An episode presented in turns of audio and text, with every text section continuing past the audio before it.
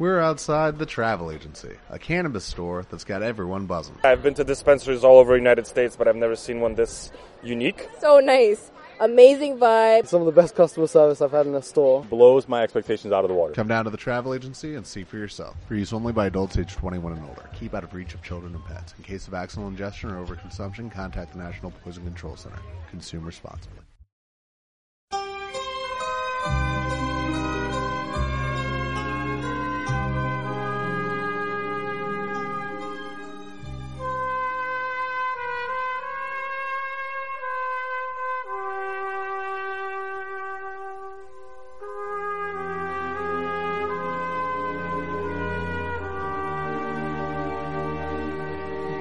Manchita, tranquilo, si ya, ya ha llegado el momento. Buenas noches, estimados amigos. Ahora sí, ya definitivamente podemos entrar en este mundo del padrino. Acá está junto a nuestro mío caro Manchita, que se protege también, usa su mascarilla, ya tiene sus dos dosis, listos para saludar a nuestros contertulios que una vez al mes se reúnen en totalidad a la Cosa Nostra para analizar la situación política del país. Mirko Macá, Mirko, ¿cómo está? Ah, ¿qué? ¿Ya terminó de hablar Garzón? Sí, sí, ya terminó. Bienvenido, Mirko Macari. ¿Qué tal? ¿Cómo está, don Eduardo? Muy bien, feliz de, fel- feliz de poderlo ver nuevamente. Acá, en vivo, en directo. Don Darío Quiroga, ¿cómo está usted? Yo perfectamente bien. Lo vi tomando muchos apuntes de la entrevista. Tomando un aperitivo en realidad más que Un apuntes, aperitivo sí. también, sí. Y bueno, ustedes saben que también nosotros hoy día estamos muy conectados con Europa. Primero Baltasar Garzón y ahora también saludo con especial afecto a Alberto Mayol, que hace un esfuerzo titánico de estar despierto hasta ahora. Y además, miren por favor, qué elegancia la de Francia. ¿Cómo está Mayol? Aquí estamos en una casa de seguridad en Sicilia, Ah. derivado de la, de la situación política que afecta a la Cosa Nostra, los múltiples enemigos que nos hemos ido procurando, pero, pero todo bien, eh, muy temprano por la mañana. eh, me he levantado a las tres y media de la mañana para poder estar eh, con ustedes. Muchísimas gracias. Se, se valora mucho el gesto, lo digo bien en serio, y ya estamos listos para comentar. Primero vamos a comentar, ustedes nos proponen una, una pauta de cinco figuras femeninas que han marcado eh, las noticias. Cinco mujeres que están ahí en la agenda. ¿Quién toma la batuta? ¿Quién de ustedes tres, cosanostreros? A ver, veamos, po. ¿con quién partimos? ¿Con quién partimos? La primera de ellas sería ni más ni menos que la presidenta del Senado, Yasna Proboste. Hoy la tía Pikachu. No como la tía Pikachu. verdad, la ¿Cómo la tía Pikachu? Tiene un aire, tiene un aire. Sí, sí, es verdad, tiene un aire. ¿Cuántas veces él o la presidenta del Senado, eh, que es la, segunda autoridad del país, pero muy pocas veces eh, hay que decir que Yana Proboste no ha dejado indiferente a nadie hasta, hasta ahora? Tuvimos antiguamente una presidenta también de la corporación que también tuvo una figuración, pero por ahí le pegaron unos palos. Pero Yana Proboste eh, ha demostrado ser un, un émbolo, algo que une, que, que Bueno, atrapa. En, en dos semanas, ¿no? El, eh, el tuerto eh, ocupa el lugar de, del rey en el país de los ciegos. Ajá. Claro. Ah, destella un poquito, ah, pone un- tiene un poco de, de buen tono, buena, buena pose y entonces llena el vacío. Ah, pero hay que recordar que Yanna Proboste eh, está incursionando en, en esta segunda gran cocina de mínimos comunes después de haber sido apaleada en la primera cocina que le tocó, que fue eh, como ministra de Educación de Bachelet. ¿No? Eh, con esa famosa foto ah, de las manitos levantadas Ah, para, el acuerdo que ponía fin a, a la, a, la, a la revolución, famosa revolución pingüina, ¿no? Eh, y que terminó, acuérdense ustedes, eh, la- ella estaba levantando los brazos con personeros de todos los partidos políticos, gente de la derecha, y ella termina siendo el pato de la boda de ese, de ese gobierno. po. La, la derecha la elige para eh, propinarle una derrota ah, brutal al gobierno de Bachelet, destituyéndola. ah, con un- algunos votos de gente que se salió de la escena en ese minuto, ¿no? De Adolfo Saldívar, que después arma un partido con el gentil auspicio Sokimich, el PRI.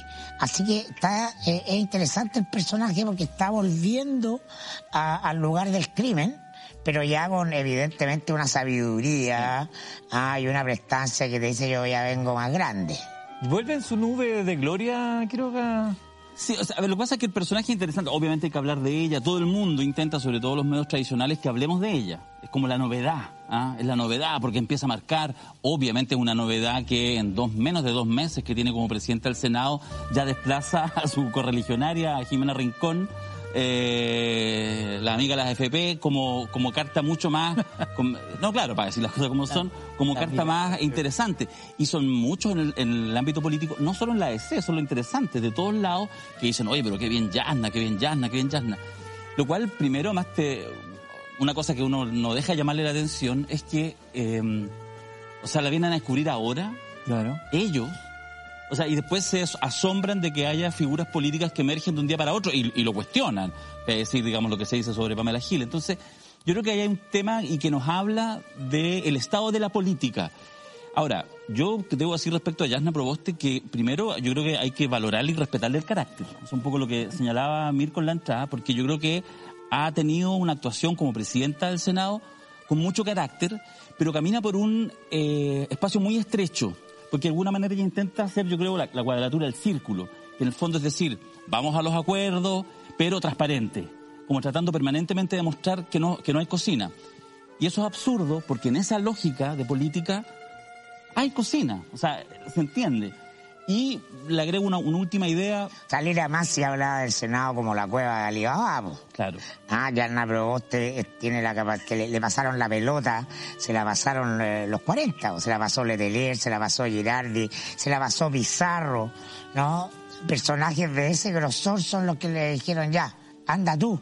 Sí. Ah, entonces ahí hay Ahora, ella, ella está jugando el partido. Yo, yo solo agregar lo siguiente, yo creo que hay una caída, esta idea de aceptar la idea de los mínimos, ¿ah? los, mínimos comunes, que eh, obvio la política se trata de eso, pero cuando tú lo dices, cuando lo pones en el titular, cuando se trata de eso, lo que estás dando una, una señal de renuncia tremenda. Entonces, yo lo que creo es que hay un problema en Jasna, que yo creo que igual va a crecer muchísimo, sin ninguna duda, y es probable que esté haciendo una buena jugada. Pero teniendo lo que uno ve de afuera, creo que lo compartimos con, con Mirko, con Alberto, que pudiendo hacer eventualmente la jugada más radical, como por ejemplo no haber ido a la moneda, ella sí va a la moneda, porque entiende que aunque este gobierno esté en el suelo, la moneda es la moneda. Y ahí yo creo que se equivoca en el diagnóstico porque lo que está en el suelo no es solo Piñera y su gobierno, indudablemente, sino que la lógica presidencial, esa lógica de poder formal es lo que está en el suelo.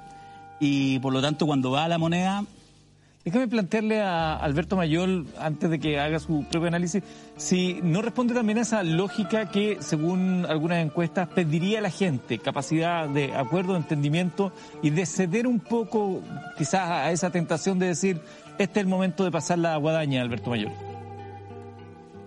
Sí, es posible. Lo, que pasa es que el, arte justamente de llegar a, acuerdos eh, tiene que ver con lograr llegar a acuerdos que tengan algún alguna capacidad de interpretar la época. Si ese es el gran tema, en el fondo. No es lo mismo llegar a un acuerdo hace 10 o 20 años que llegar a un acuerdo hoy día. Y por tanto, hoy día lo que la gente no está pidiendo son los mínimos comunes, porque los mínimos comunes entre la derecha y la centroizquierda se llamó y ya existió concertación. Lo que se necesita es otra cosa. Ahora, ya en Proboste es cierto que la, toda la jugada previa a la llegada a la moneda de ella fue genial Estamos hablando de una jugada de magnífico nivel. Imaginémonos a Maradona pasándose a toda Inglaterra e imaginemos que Maradona finalmente no hace el gol. O, ocurrió, ocurrió con, con, con, Pelé, recuerden ustedes, con la famosa jugada donde él deja pasar la pelota por un lado y él pasa por el otro y engaña al arquero, pero él no hace el gol, se lo pierde. Bueno, eso le pasó a Jasna Proboste.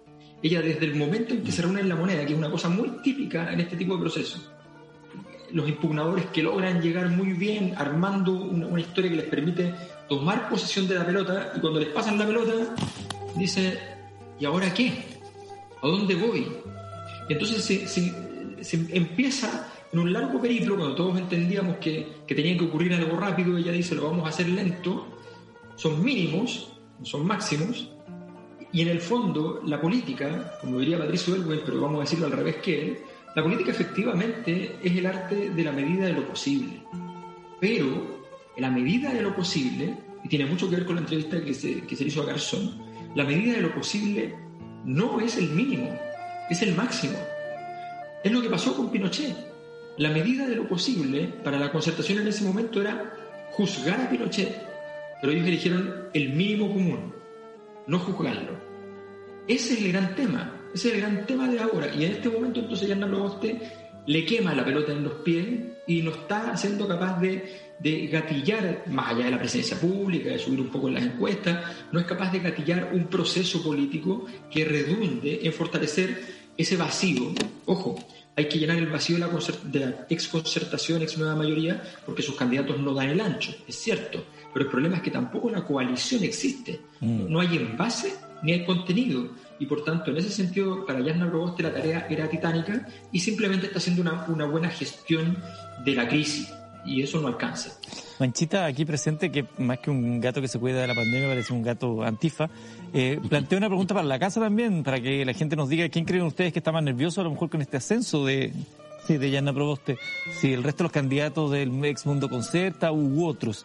Pero avancemos en, en virtud de... Vamos. Del tiempo. Hay varios muertos ahí ya. Ah, bueno, estaban de antes, ¿no? Manchita me dice que tiene las dos dosis, se puede sacarla, tiene su carnet que le dieron para sí, Sigue siendo, sigue siendo en todo caso una competencia de segunda división, si eso es lo lamentable.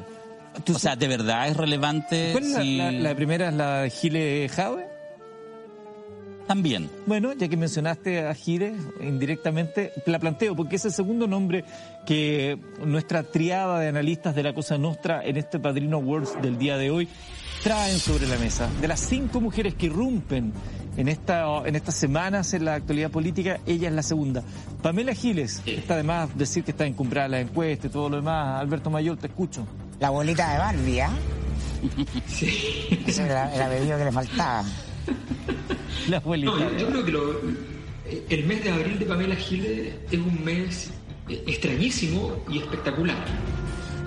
extrañísimo porque no tiene antecedentes en la política chilena. Si se escribiera, si, si, Pamela Giles llega a, a, llenar el, sillón presidencial, en ese instante tendremos el libro de historia más florido de la historia de, Chile, sin, lugar a dudas. Porque lo que hizo en el mes de abril es un anticipo extraordinario de una política que es fundamentalmente espectáculo, que, es confrontación desde el punto de vista de la forma. El candado chino Chalper, Nanay Chalper. Nanay, Nanay. es una cosa que, no, tiene, no, tiene, no, tiene comparación en la historia política de Chile. Porque porque fundamentalmente, y lo interesante es por, la pregunta es por qué eso interpretó a parte importante de un electorado, porque ella creció en este mes, en el mes de su candado chino Chalper, Nanay Chalper. Efectivamente, siempre es importante decir las dos cosas, el Nanay y el candado chino, porque ambas constituyen un todo, esa es la, la magia de, de, Pamela Giles. Bueno, efectivamente, en, ese, en este mes, ¿qué es lo que pasa? Ella se ríe de la élite, ella va en contra de la élite va en contra de los sectores prohibicionistas que no quieren que haya retiro de, los 10%, que no quieren... Entonces, eso interpreta una época. Esa es la gracia de lo que, de lo que hizo. Efectivamente, podemos tener millones de críticas desde el punto de vista del contenido de esa alocución, pero además termina con una gran amenaza al sistema político cuando empieza a cantar abuelo gobernador. Cuando empieza a cantar abuelo gobernador, en medio de toda esta escena eh, distópica y sensual, eh, en medio de esto ella cuando empieza a cantar lo que le dice al sistema político, miren, la elección de gobernadores que no le importa a nadie, para mí va a ser una prueba de fuego porque yo voy a poner un nombre allí y si Michelle Bachelet no puedo pasarle un solo voto a Paula Narváez, yo les voy a demostrar que soy capaz de traspasar votos y voy a tener una energía que nadie tiene. Y es una apuesta grande, importante. Eh, apostando a que efectivamente Pablo Maltés, que no tiene antecedentes en política, que no es una persona conocida, tenga que sacar una votación significativa. Bueno, ha hecho todas las jugadas, hay que reconocer. Eso se llama, eso se llama en política el endoso. Ah, que, siempre una jugada de alto riesgo, porque el endoso puede estar con cero pesos en la cuenta. Claro. Ah, eh, no es lo que entonces eh, ella tiene la matriz del negocio del espectáculo, que es un negocio de riesgo. ¿Ah? y corre estos riesgos, se ha jugado todo, pero todo, en todos los espacios, ¿no? Con su jingle de abuelo gobernador para decir, si Pablo Maltés eh, pasa a la segunda vuelta, ojo, ¿ah? que vengo a, pues vengo por todo. ¿ah? No, eso sería el horror, el. Nadie, nadie me detiene. Pero además, yo tengo una contracara del abuelo gobernador, ¿ah? Pues soy mal pensado. Yo creo que hay una cuestión de la pareja también, ¿ah? La famosa abstinencia se puede transformar en perpetua, creo yo, porque ella tiene un logro, ¿ah? Tiene un éxito ah, rutilante y él es simplemente el asesor. Ah, entra al Congreso como el asesor en un acto de nepotismo clásico, bajo, ah, propio del, del diputado de provincia que contrata ah, al primo, al tío, al, al- a, a la señora, etcétera. Que hemos que visto, contrató a la hemos- señora como secretaria hemos- dijo, ah, no, no sabía. que- Exacto, hemos visto tantos, hemos visto tantos que son todos eh, pillerías menores. ¿Qué pasa con él?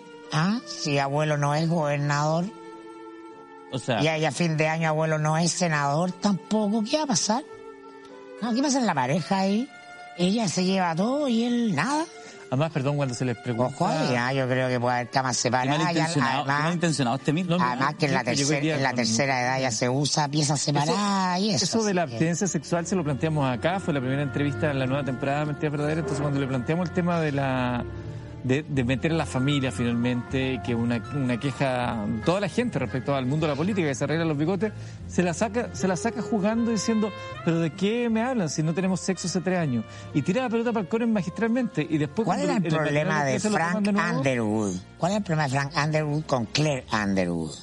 Estamos hablando de House of Cards. House of Cards. Que ella finalmente también quiere Claro, que le toque, no quiere ser siempre la comparsa. Claro. ¿Va a querer ser él siempre la comparsa si no le toca algo? Ah, está, está buena esa pregunta que, que deja en el aire. Sí, a, a nosotros nos pasa mucho en los que pensemos lo mismo, tenemos nuestros matices, obviamente, con, con Mirko, con Alberto, pero lo que nos llama mucho la atención es la incapacidad del mundo del análisis más tradicional y qué decir de la clase política en un 95% de entender las buenas jugadas. Lo que tú señalabas y recién, Eduardo, el tema de decir, ah, pero es que eh, no tenemos no tenemos sexo hace tres años, ¿Qué es lo que pre- la lógica? Entonces uno contrapregunta y dice, bueno, pero si eso no tiene nada que ver con el nepotismo. Por lo tanto, lograron el tiro poner el tema en un lugar equívoco. Claro. Una respuesta que es mala, uno dice, oye, pero qué mala la respuesta, qué tonto. Si eso no tiene que ver con el nepotismo. ¿Y seguimos en el minuto, algún minuto la- hablando del nepotismo? No. Entonces, las jugadas que hace Pamela Giles, la dupla, Sasá, digamos, ¿ah? sería casi la dupla No, no, Sasá. no, tiene muchos recursos retóricos, Muchos sin recursos. duda, los maneja, sí. toda la, Sí. la lógica comunicacional uno podría pensar que perfecta. confunden nepotismo con no hipotismo, por lo que, pero nada que ver. Mira tú, ah, que estás ingenioso, oye. Es que a esta hora de la noche ya. Que además pasó, estuvo en la Cosa Nostra en el seminario, igual. Sí, hay que decir que estuvo en el Yo seminario. todavía tengo el, el Gran valor, del gran seminario valor. Cosa Nostra sobre mi, Oye, sobre mi cuerpo. Un, un, un agregado nomás. Yo siento que, que en el caso de la, de la abuela Gile, hace todas las cosas incorrectas. Mira, piensa incluso ahora en la elección constituyente, que viene en, una, en dos semanas más, una semana y media. Ella, por ejemplo, en su distrito, el distrito 12, entonces ella dice yo apoyo a la tía Pikachu, que no es militante del Partido Humanista. De hecho, es más, Pamela apareció en la franja electoral eh, saludando y tomándose foto y pidiendo votar por los del Partido Humanista. Pero entiende, que todos entendemos, que eso lo tiene que hacer. Pero lo, lo de verdad lo dice. Y entonces le dice a Cuatro Vientos, yo voy a votar por alguien de la lista del pueblo, que no es el Partido Humanista, la tía Pikachu, etcétera. Entonces logra emparentar, en, en esa incorrección, logra una conexión. Y yo creo que eso a mí me llama la atención, que el mundo político no lo entienda, y, y termino con esto, que además muchos políticos que están en su entorno, Boric, Jadwe y otros, en vez de abrazar eso, de tener complicidad, de tender puentes, pensando que en algún minuto esos electores tienen que ser los tuyos, son los que primero, Boric, ¿para qué decir? Le hacen la guerra. O sea, ¿para dónde van a crecer si no es por ahí? Para mí es inentendible. ¿Algo que agregar sobre el fenómeno Pamela Giles, estimados contertulios? Tuvo un buen mes, tuvo un muy buen mes. Eh, Alberto. No, y, y- y efectivamente lo que, lo que dice Darío, o sea, que los rivales, o sea, por de pronto Gabriel Boric todo indica que ya ni siquiera, ni siquiera va y que se tiene que retirar porque no logra completar las firmas, no logra un, un mínimo requerimiento. O porque no quieren. Eh, y, porque efectivamente lo, entiende que, el, escenario no está y que no va a poder. Entonces, frente a eso, la, la potencia de lo que significa el fenómeno de Pamela Giles es sorprendente.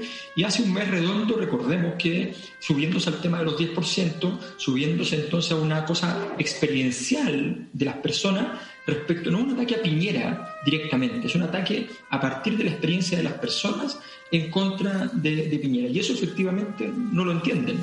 Bueno, vamos a ver si esa candidatura de Boric efectivamente ya no, no sigue. Habría durado menos que, que el proyecto de ley del tercer retiro del gobierno.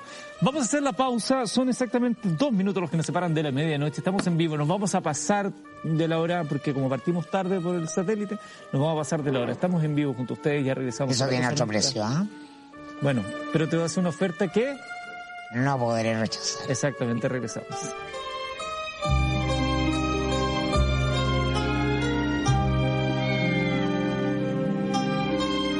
Seguimos revisando junto a los Naruto de la política, así un nuevo seudónimo para ustedes, los Narutos Los de, Naruto. de la política. El ejército de Narutos. Sí, pues que luchan contra el sistema, lo dijo el otro día el diputado y, Ese era el lo- final alternativo. y si él lo dijo, Y por algo será. Se imprime. Estamos analizando una lista de cinco mujeres que han irrumpido en la política durante este mes, que han tenido un excelente mes. Ya hablábamos de Pamela Giles, ya hablábamos de Yasna Proboste. Y la tercera estación dentro de este viaje que hacemos junto a ustedes en vivo en directo esta noche, cuando son las 0 con 7 minutos, es la estación Paula Narváez. Ahora, uno Paula Narváez. Uno dice, pues ya, ok, pero estábamos hablando de un buen mes y la crítica que se hace es que la encuesta no sube, que, que sigue siendo todavía eh, el endoso, como decía Mirko, de la expresidenta Bachelet. Entonces uno se preguntaría, y aquí se lo planteo de inmediato a, a Darío Quiroga, ¿por qué Paula Narváez está en tan prestigiosa lista? Mira, Esto lo aprendió. sincero, eh, Esto lo aprendió, dice Mayor. esto no, no, o sea, nosotros aquí venimos a hacer el responso. O, o Ah, o- o cementerio Palpito. O sea, Estamos o no, Re- muchacho, es Requiem, responso. Requiem para Sí. Narváez. Sí. Mira, Sí. yo, te hago una pregunta, le hago una pregunta a Eduardo, le hago una pregunta a la gente en Al la país, casa. al país. De verdad, al país. Le hago una pregunta de cara al país, a mi cámara. Me Sí. encanta su mi cámara. Eh, ¿Por qué Paula Narváez? Mira, esto es bien serio, es bien serio lo que voy a decir porque, de verdad, y esto hay que distinguir el tema personal. Correcto. Es una, yo creo que es una tipa tremenda, excelente, yo lo he escuchado un par de veces, fantástica, buen análisis. ¿Por qué Paula Narváez es candidata a presidenta de Chile por el Partido Socialista, que no es el PRI, digamos, como decía, no es el PRI de Sokimich? No, no, ¿eh? Ah, lo eso, bueno, ¿Estás no sé. seguro? No, porque es un partido con historia, ¿ah? Es el partido de Bachelet, de Lagos, de Allende, dirán. Ya el, ro- ah, el. No, no, no. Está la historia, ¿eh? ¿Por qué Paula De los Narváez municipios de la zona sur de Santiago. candidata? San Ramón. Sí, bueno, por supuesto. Bueno, quizás por ese grado de descomposición. Yo creo que ahí hay un tema que es la profunda levedad de cierto sector del progresismo. Por eso la ponemos en este listado con Mirko, con Alberto, porque podríamos haber hablado también de otras candidaturas, de Briones, hasta del clon de, de Eduardo Fuentes, no me acuerdo cómo se llama, pero hay un candidato que se parece mucho a ti. Eh, según mala imagen, yo lo mato a balazos. Pablo Vidal. Pa- ah, eso, Pablo Vidal. El- mala imagen nos dibujó yo lo acribillo. Sí, sí, sí, fue, fue, fue buena esa. Bien, bien por mala imagen. El que le tiene mala a Mayol, eso sí, siempre lo pone feo mala imagen. Y está lindo Mayol, hay que decirlo. Pero por eso se esforzaría el doble. Bueno, volviendo a Paula Narváez, mira, ¿viste? ¿Cachai? Que no concentra atención. No, mm, festinamos. Cualquier cosa que sale nos genera más atención que Paula Narváez. Ajá. Entonces, yo creo que ahí, de verdad, cierro con esto para que mis compañeros hagan el análisis más profundo. eh, yo creo que hay una cosa del signo de los tiempos que de verdad hay un sector importante de la clase política que sencillamente no ve o no quiere ver. Poner una candidatura solamente fue, fue un año ministra Bachelet, un año. El último año un gobierno que por definición, y el de Bachelet fue pésimo, no existió. Trabajó en la ONU, o sea, ¿qué ven? Entonces, esa mirada ombliguista, pero ya decir basta, hace que tengamos a la pobre Paula Narváez, que debe estar infinitamente arrepentida, tratando de sostener estoicamente esto hasta cuando se acabe en algún minuto. O sea, Paula Narváez no es Paula Narváez. Paula Narváez es ese mundo, la concertación que hoy día se llama Unidad Constituyente. Y ese mundo es un cementerio zombie. ¿ah? Son puros zombies. Paula Narváez podríamos decir en, eh, en la Michile de los zombies allá adentro, Sí, pero claro. es un cementerio zombie. Sí. ¿ah? Entonces eh, tiene que ver con una cuestión epocal, como diría Alberto, comprender el signo de los tiempos ¿ah? en un momento eh, en que están eh, impugnados el sistema político y el orden económico, quienes administraron por más tiempo ese sistema político y ese orden económico no pueden ser quienes los van a cambiar radicalmente. ¿ah? Ese es el punto central. Tú tuviste tu momento en la historia como mundo, ¿no? Entonces no se resisten a morir, ¿no? Y no tienen conciencia de eh, la irrelevancia. Y por eso que en la suma de esos candidatos, Paula Narváez no es Paula Narváez, es Paula Narváez, más Heraldo, más Jimena Rincón. Y que aparece, aparece ya en la Proboste, ¿ah? que tiene eh, un poco de prestancia, eh, una fuerza tranquila, como eh, decían los franceses de Mitterrand en su minuto, y se lleva a, todo el resto de los candidatos de mundo por delante. Entonces ya están pensando que es bajar la primaria de ese mundo y eh, designar a Deva ya en Proboste. Entonces, en ese sentido, la, muerte no la, no, la, no la decretamos nosotros. Es la evidencia de lo que está pasando en ese mismo sector que está huérfano de liderazgo. Ah, porque ese mundo de la centroizquierda ya no tiene posibilidades en el Chile. O sea, la derecha a tratar de defender las cosas del modelo, pero y, y, hay un sector afuera, además, del sistema que viene a impugnarlo todo, pero quienes estuvieron mayor tiempo y en la cabeza de la gestión del sistema no puede ser, no puede ser quienes los van a transformar por una cuestión histórica. O sea, como dice aquí mi buen amigo Manchitas, ¿será que el mundo de la concertación hoy es la desconcertación eh, mayor? Evidentemente, evidentemente la concertación eh, ya no es relevante, es un, es, un, es un actor político de segunda división y eso es brutal para ese mundo que no lo logra entender, no lo logra entender porque evidentemente estuvieron acostumbrados a que siempre eran la, la primera bailarina del, del, ballet. Es como Magallanes, ¿te acuerdas? ¿Te acuerdas tú de Magallanes? es el ejemplo, bueno. Paula Narváez es como Magallanes. Es, como, es que yo creo que tienen... A ver, mira, aquí hay una cosa que, que, se acabó, que son es la idea de usar el dedo, ¿ya? sea para dar un dedazo a favor de un, de un político nuevo que, va, que quiero que crezca, lo que hizo Bachelet con Narváez, o ya sea para denunciar directamente a no sé quién, o, o, hablar de que yo vengo aquí a hablar por 15 años de silencio, como lo hago mirando a Pinochet en, en, en pantalla. Esos, esos dedos ya no existen, no es, no es de nuestra época eso. Y Paula Narváez nace de, una, de esta idea de Michelle Bachelet de decir ella es la mujer de del momento. Resulta que Michelle Bachelet estaba fuera de Chile, venía de un gobierno que había terminado mal, eh, no tenía el, poder constituyente, digámoslo así, para poder nombrarla, y bueno, sencillamente la mandó a una situación absurda y ella termina entonces saliendo mal cuando efectivamente es algo que quizás no, no se merecía, pero además lo interesante es que todo ese mundo se imaginó por dos meses y medio que era realmente que esto lo iba a reventar, que esto iba a ser extraordinario, que iba a ganar esta elección con una facilidad pasmosa, porque el dedo de Michelle Bachelet había aterrizado, la había nombrado, la había nominado y por tanto era suficiente. No es verdad, se acabó y aquí, en este lugar, esta noche en Mentiras Verdaderas les decimos, Paula Narváez, con mucho cariño, se nos va. Ya no estamos Con respeto, eso sí. Siempre en el marco del respeto. De hecho, eh, Manchitas, que todo el rato me, sopla, me sopla contenido, idea, y después se, acuerda que el gato se pone a jugar con la mascarilla. Dice, ¿y no será que a lo mejor Michelle Bachelet, consciente del influjo que tiene en su decisión, por lo menos dentro de ese mundo de la ex una mayoría, señala a Paula Narváez no para esta, sino que para instalarla en la próxima, porque lo que finalmente quiere Michelle Bachelet es que el liderazgo no surja de ahí y que surja más de la izquierda, de un Jadwe, por ejemplo. No. Manchita hablando pura weá. Siempre, siempre Manchita. Ah, y sus tesis, no, La, la asesoría política no es lo de Manchita. No es de Manchita.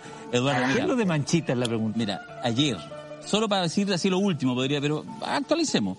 Ayer en el matinal que la lleva, digamos, de Chilevisión, ayer jueves, ¿Ya? cuando sale la criteria, busquen en internet si no lo vieron, googleenlo porque tiene que estar ahí. Cuando informan, eh, la conductora de ese matinal estaba Paula Narváez en cámara con otros políticos, los clásicos paneles políticos que hacen en la mañana, ahí mostrando y muestran la eh, criteria, ¿cierto? Eh, Ahí los ahí a Potope. Ahí estaba, donde ella está en el lugar número 13, 12 o 13 de la criteria, con tres puntos. Bueno, el entrevistador de ese programa estaba segundo con 17. Eso es, o sea, a eso está. Va un programa donde el conductor de ese programa pues, puntúa. Mm. Paula Narváez no, solo, no es solo la izquierda, es también en medio comunidad mujer, ¿eh? una, una columna de Paula Escobar, que es como la operadora comunidad mujer, que columnista el domingo, que fue mi jefa en el El Mercurio es un mundo de chicas, de chicas deep. ¿Ah? Entonces, también, ahí, claro. ahí el bacheletismo tiene altas redes también. Entonces, como mujeres del ABC1. Per- Permítame un segundo, porque estamos hablando de una lista de cinco mujeres, pero acaba de salir al ruedo, así tangencialmente, un varón. Un varón que hace un año, los aquí presentes, la Cosa Nostra, señalaron en mayo del 2020, en YouTube lo pueden buscar también, Julio César presidente. Se llama el podcast. Julio César, mayo del 2020, los zulmos de la política se adelantaron un año a esto que ha señalado la última encuesta, donde Julio César Rodríguez, conductor del material más visto, ahí está el pantallazo, no han cambiado tanto, la verdad, en este año ustedes.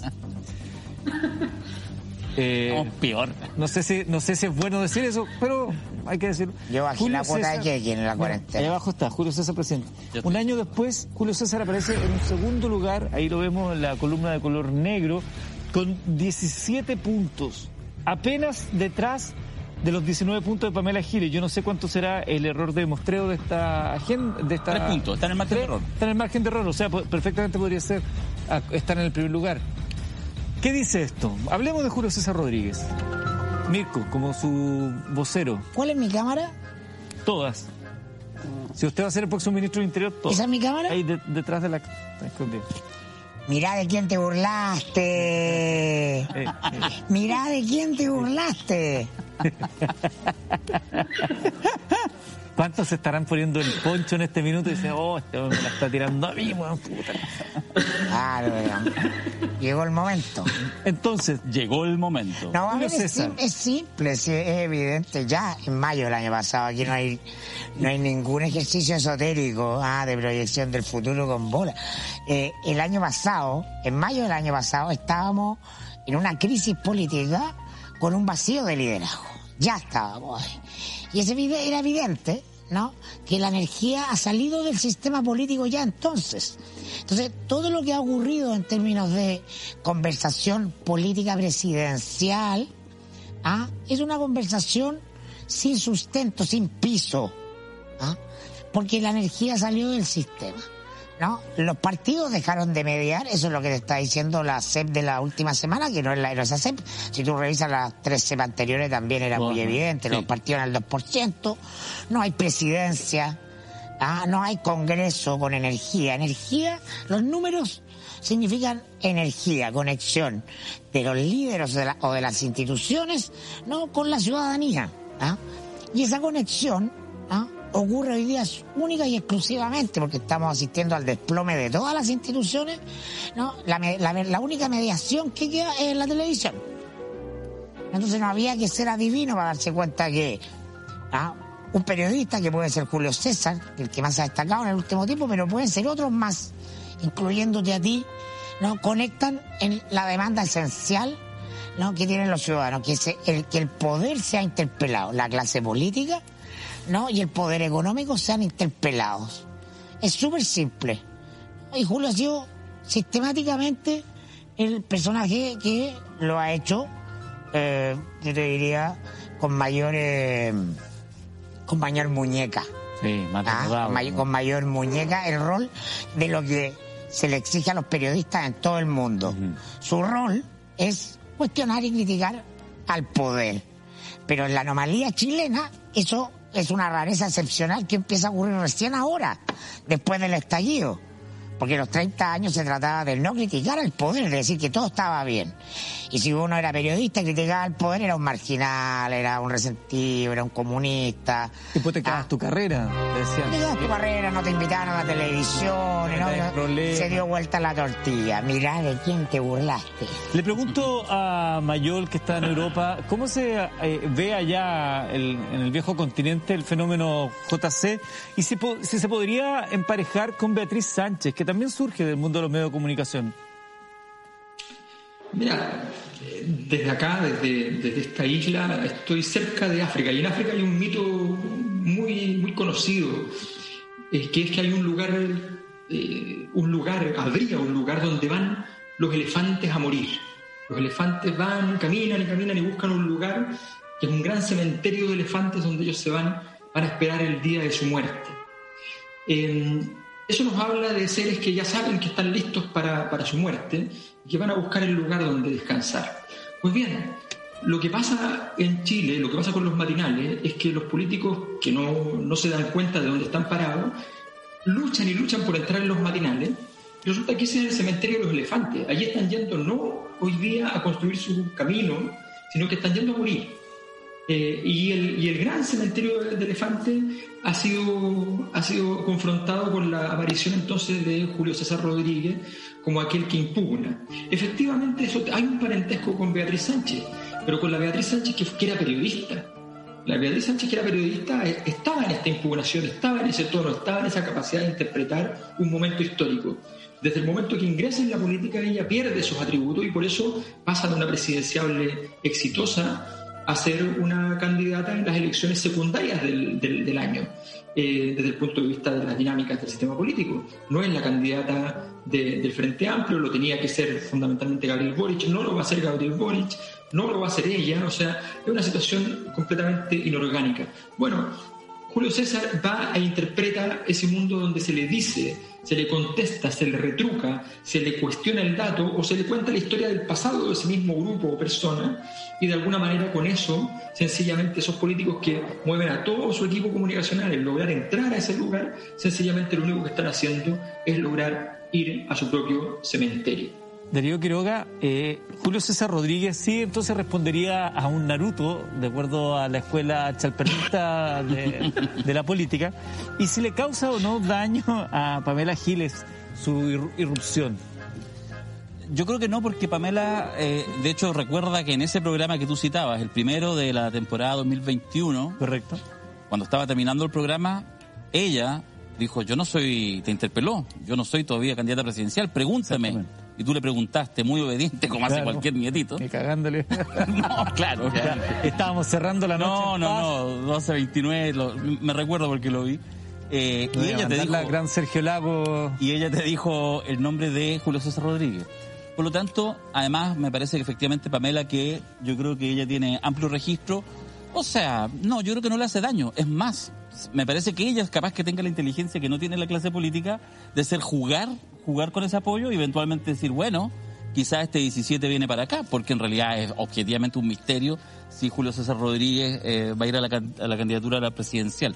Yo creo que no, yo creo que efectivamente es parte, digamos, del, de, este, de este juego. Cuando digo juego no lo estoy ninguneando, creo uh -huh. que de hecho es una cosa muy seria. Eh, yo quisiera, a ver, para, más que hablar de Julio César Rodríguez, me gustaría invitar a la gente en la casa, de verdad, lo digo muy en serio, a hacer el siguiente ejercicio si la elección fuera este domingo, piensen por quién votarían. Estoy pensando en los candidatos tradicionales, excluyo por lo tanto a, a JC. ¿Cuál es el que más se acerca? ¿Cuál le gusta más? ¿La abuela, Jadwe, Lavín? ¿Cuál es? ¿Por cuál de ellos va? ¿Briones, Sichel? Imagínense lo que efectivamente vota y que gana la elección. Imagínense que estamos tres, seis meses con el nuevo gobierno. ¿Usted cree que ese o esa presidenta van a tener un buen gobierno o estarán ya empezando a meter las patas en el barro con apoyo ciudadano probablemente claro. bajo el, no sé, 20-25%. Hago lo siguiente, Darío. Ah, dejemos plantear la pregunta, a ver qué nos dicen en redes sociales y les damos tiempo durante la esta, que es la última pausa de la noche, para que la puedan responder. Darío, me encanta porque ya fue el último en sumarse a los medios masivos y sin embargo el que mejor maneja los códigos. Por favor, no diga eso. Felicitaciones, Darío. Hacemos la pausa, regresamos acá hablando de Julio César y respondiendo a la pregunta, ¿por quién cree usted que votaría? Que votaría si las elecciones fueran este domingo? ¿Cómo estarían seis meses más ese eventual gobierno? Regresamos.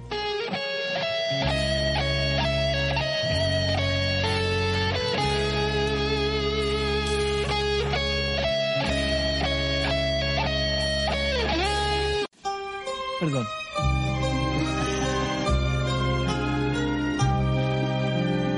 Manchitas, estamos listos de regreso en vivo en directo a las 12 de la noche con 32 minutos junto a la Cosa Nostra. Estamos analizando la actualidad política en este mes. Cinco nombres de mujeres, más la irrupción de Julio César Rodríguez.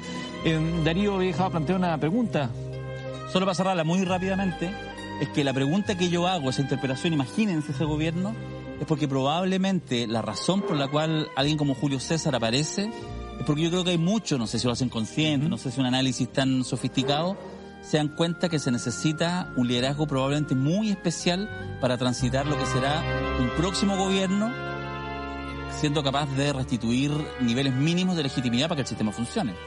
Y para que Dice- acompañe la convención. Mira, eh, hay algunos comentarios. Eh, Vivi Núñez dice votaría por Daniel Jadwe, sin embargo, cualquiera que ocupe el cargo de presidencia se va a inmolar. Y luego agrega otras cosas. Rupa Mois dice soy de derecha y voto por Pamela Giles. Hombre de convicciones, ¿no? Lo tenemos. Mafalda dice, Mafalda Cernuda dice voto por Jadwe, no hay otro mejor. Eh, Pilar Navarrete dice votaría por Ignacio Briones y seis meses después estaríamos odiando a la raíz de Bópoli que lo estaría manejando como juguete.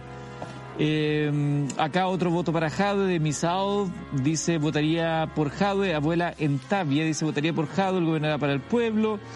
Eh, por Paula Narváez, no votaría, dice Laura. Eres más malo que nosotros. Laura. Y también acá, eh, bueno, hay varios, hay varios votos por Daniel Pamela Giles, dice Luis Antonio Padilla. Repítame por favor lo que me está diciendo el Switch. Eh, ¿Quién gobernaría si ganara Pamela Giles? ¿La Giles o la abuela? Dice Juan San Martín. Y varios más que se plantean eso. Y hay varios que votarían por Julio César. Dentro de los comentarios hay varios que están ahí ap- apostando sus fichas en, en Julio César. Así que vamos a ir viendo ahí. Después Mirko nos va a ir contando los avances de la- del comando. Siguiente nombre. Silencio. Siguiente nombre de la lista y que si- sigue vinculado con, con- con el fantasma Julio César para las pretensiones políticas. Evelyn Matei, Alberto Mayol. Bueno, Evelyn Matei eh, está en una situación parecida en términos de las consecuencias a la de Paula Narváez, pero, pero un poco distinta porque ella marca, no marca mal en las encuestas, pero es la segunda del partido. Y, y esto eh, es bastante simple en los partidos. Eh, va el primero. Tiene que ir el primero. Entonces, Joaquín Lavín en ese sentido va a ser probablemente el candidato. El problema de Evelyn Matei en esta gestión de este último mes es que ella ha salido llorando, ha salido reclamando, ella es muy rabiosa, ella ha salido entonces a decir que esto no puede ser, que aquí, que allá. Incumple una de las leyes, de, nuestra, de nuestras leyes del, padrino, las leyes del poder, que tiene que ver con ser capaz de ser impredecible en tiempos de guerra. Era predecible para la UDI que saliera a reclamar, que saliera a gritonear. Eso no tiene ni una gracia. Ahora, la UDI hace algo que no se hace. En las negociaciones, decía el padrino, nadie debe salir humillado.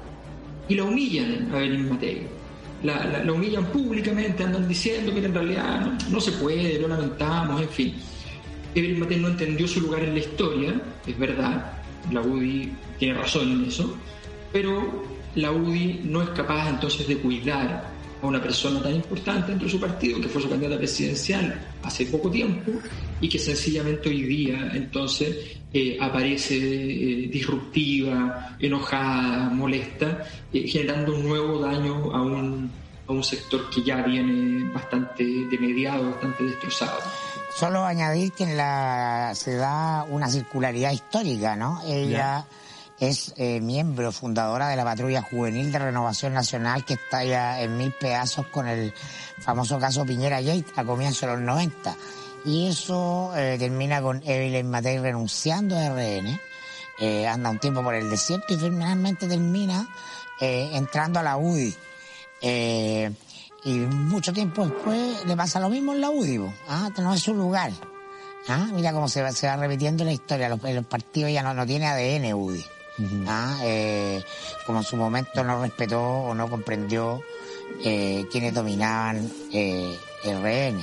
Bueno, pero ahí siempre estará Evópoli o el PRI esperando quizás. Ella tiene una muy buena relación con Evópoli. Ella tiene amor porque la gente que en su minuto todavía no era Evópoli, eh, que era básicamente gente más joven del gobierno de Piñera 1, trabajó muy lealmente con ella en una candidatura presidencial que no tenía destino como efectivamente fue. Pero, pero cuesta entender la desprolijidad de la UDI. ¿eh? A mí me llama la atención, pues se le puede armar una- un conflicto grande, porque además es la única mujer en la primaria, hay razones.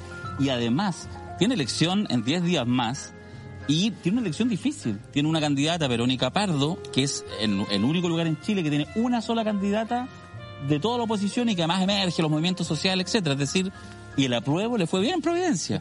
Entonces, en esta lógica apruebo-rechazo, que es un poco lo que ha instalado la, la candidatura de Verónica Pardo, imagínate llega a perder Evelyn Matei. Terminar sin pan ni pedazo. Y además plantea al, al, electorado decirle, oiga, usted quiere votar por ella, pero ella se va a ir a otra, a otra que, que el gran desafío de aquellos que van por la municipal y también después posteriormente por el premio mayor que podría ser la presidencial. Pasa lo mismo en Recoleta y en eso Joaquín Lavín se distanció muy bien porque dijo, no voy a la municipal, solo me la juego con, con esto otro. Último nombre de esta lista, el voto dirimente en el segundo retiro del 10% de esos proyectos que no le gustaban a Sebastián Piñera, el presidente de la República, pero fue la gran ausente en el debate, en el último debate del Tribunal Constitucional. María Luisa Brands. Mirko Macari. Bueno, la señora Abraham daba a recordar esa canción de Chico Trujillo, ¿no? Te volviste loca. Mm. Ah, porque el factor personal, los gritos, portazos, ah, eh, casi llantos, eh, la actitud de ella, su, su destemplanza, que es cumplir una ley central del padrino, nunca perder tu centro, ah, nunca arrastrarte por las emociones, quebró el tribunal, no ni siquiera en lógica ideológica o de partidos políticos, sino que personales, ¿no? Eh, y esa es la torpeza de Sebastián Piñera de no comprender ah, que no estaba controlando el tribunal, sino que lo estaba dinamitando cuando la nombró a ella, que además no tiene ninguna expertise en, eh, en temas jurisdiccionales, no tiene una carrera judicial, ella era la asesora eh, histórica de Sebastián Piñera, la presidenta del Instituto Libertad de Renovación, y de ahí se fue como la jefa del segundo piso, por así decirlo, en términos de controlar a los ministerios en el gobierno de Sebastián Piñera I, y también ahí fue conocida por su trato duro ah, con los ministros, las habilidades blandas hoy día ya no son habilidades blandas, son las, verdaderas habilidades duras. Y eso en política es mucho más cierto aún. ¿ah? Entonces, esto que pareciera un, problema o un problema político en una institución, una cuestión que es de, telenovela venezolana. Mayor, usted que es un amante de la ópera, de la música clásica, ¿esta Brahms está bailando una mala danza húngara? Mira cómo te... No, muy elegante, muy elegante. Eh, sí, ella está haciendo un, papel un papel delirante, efectivamente. Yo creo que es un papel eh, eh, hace mucho rato, hace mucho rato. Lo que pasa es que todavía estaba parada sobre una estructura de poder, pero ella misma ha ido destruyendo esa estructura de poder. A ver, ella tiene en este momento tres sumarios adentro del Tribunal Constitucional. Uno de los sumarios es por haber registrado las oficinas de los otros ministros del tribunal haber registrado las oficinas en un febrero, en mes de vacaciones, haciendo entrar a la PDI sin autorización de ninguno de los ministros del tribunal, sin que ninguno supiera. Los registran supuestamente buscando, qué sé yo, medidas de seguridad. Eh, es como una visita de bomberos, según ella, así como va a ver que no haya problema en el, en el tribunal. Pero está registrando las oficinas. Con, con, con, gente de investigaciones que depende del Ministerio del Interior, en fin, o sea, estamos hablando de una situación gravísima. Hay tres sumarios con, ella. Y, era evidente que esto iba a terminar ocurriendo. Y terminó ocurriendo de la, de la peor forma posible para el gobierno, porque dinamita efectivamente el lugar donde ellos tenían una seguridad, una certeza de que se podía detener las cosas que ellos querían detener. Y lo que les pasa, y por eso para nosotros es la gran noticia, es que lo que les pasa en el mes de abril es que sencillamente van al Tribunal Constitucional con todas las fuerzas de la historia diciendo aquí no va a pasar, el tercer retiro, para que simplemente refrende ese hecho el Tribunal Constitucional y ni siquiera, y, es que no es que el tribunal diga no a eso, le dice no es admisible lo que usted me manda. Es como, usted está hablando de estupideces, ¿por qué me manda esto? No estoy para esto. Y con esa no admisibilidad quedan sencillamente destruidos. Y luego, efectivamente, es repasada María Luisa Abraham directamente por sus enemigos internos, incluso en televisión, eh, por el expresidente del Tribunal Constitucional, a quien ella además ha maltratado durante mucho tiempo, eh, y en ese sentido ya se produce, se cierra el círculo y estamos en presencia de otro de, otro de los nombres mortuorios de este mes de, abril, María Luisa Abraham, y el Tribunal Constitucional mueren en términos de eficacia política de aquí a que termine el gobierno, se acabó, el gobierno no lo va a ocupar nunca más, denlo por hecho, otra predicción de la, de la cosa nuestra, y sencillamente entonces el Tribunal Constitucional esperará que haya una nueva constitución y ver qué le dicen al respecto. Habría que ver esa predicción de la Cosa Nostra respecto al avance del proyecto de ley del royalty minero, que el gobierno ha dicho que va a recurrir al Tribunal Constitucional, de perseverar de la manera en que hoy día fue aprobado en la Cámara de Diputados, pasa al Senado. Habrá que ver eso. Señores, les quiero decir algo. El sábado 15, día de elecciones, a eso de las 7 de la tarde, muy bien, manchitas, ¿qué tienen que hacer? Desocupado, tranquilo. Bueno, entonces nos juntamos acá en la red, un programa especial. Ah, pero muy bien. ¿Les parece? El sábado 15 de febrero, con la carita sonrita a todos nosotros, ¿ya? Eh, vamos a estar acá a través de las pantallas de la red en vivo y en directo contándote detalles de lo que es esa primera jornada de elecciones en una elección inédita en dos días, ¿no? Con unos 28 kilos de papel cada elector ahí entrando a la, a la urna, Una pero bueno. teletón electoral. Yo creo que ahí, ahí ustedes podrían mandarse un Padrino Awards electoral y, Podría ser, ¿ah? y temas Vamos afines. con los constituyentes awards. Claro. ¿Por qué no? Sí. Así que vamos a tener a los Mayol, a los Quiroga, a los Macari, los Naruto, Manchitas, por supuesto, que también va a estar, evidentemente, el sábado con nosotros. Este fin de, ese fin de semana completo vamos a tener programación espacial acá en la red. ¿Se- ¿Me confirman que el domingo también tengo que venir? Y por, si, Eh, ok. y por si usted se lo perdió, se va a repetir íntegra la entrevista del juez Garzón. Vamos a estar comentando los Ah. No, fragmentos. ¿Se viene la segunda Sí. temporada? Sí, tiene el auspicio, segunda de la, tiene el auspicio de la, de la iglesia evangélica. Pregunta finalmente nuestro buen amigo José Silva desde Curicó, le mandamos un saludo grande, está recién operado. ¿Cuándo será el próximo seminario y cuándo liberan el seminario anterior? El próximo seminario es jueves 27, 28, 29 de mayo y vamos a hacer ahí un análisis, eh, si me equivoqué en los días, pero es jueves, viernes y sábado, el último fin de semana de mayo y vamos a hacer ahí un análisis eh, postelectoral, un seminario que hemos llamado de constituyentes a presidenciables. Vamos a tener ahí... 28, 29, muy bien. Sí, va a ser ahí un análisis bien poderoso, bien Todo el profundo. resultado de las elecciones de constituyentes, gobernadores, ¿Qué nos dice? alcaldes, sí, vamos a chujarlo. Con Tuti, sí. Y déjame avisar, déjame avisar que este sábado se va a liberar en la aplicación de la Cosa Nostra, tú sabes, la Cosa Nostra, ¿ah? Nostra. la aplicación, vamos a liberar íntegra la- el conversatorio que tuvimos en el último seminario Oh, bueno. con el gran comunicador de Chile, Eduardo Fuentes. Muchísimas gracias, Embajada en Buenos Aires. Gracias, lo Eduardo. pues, ¿Sí, mayor? Sí.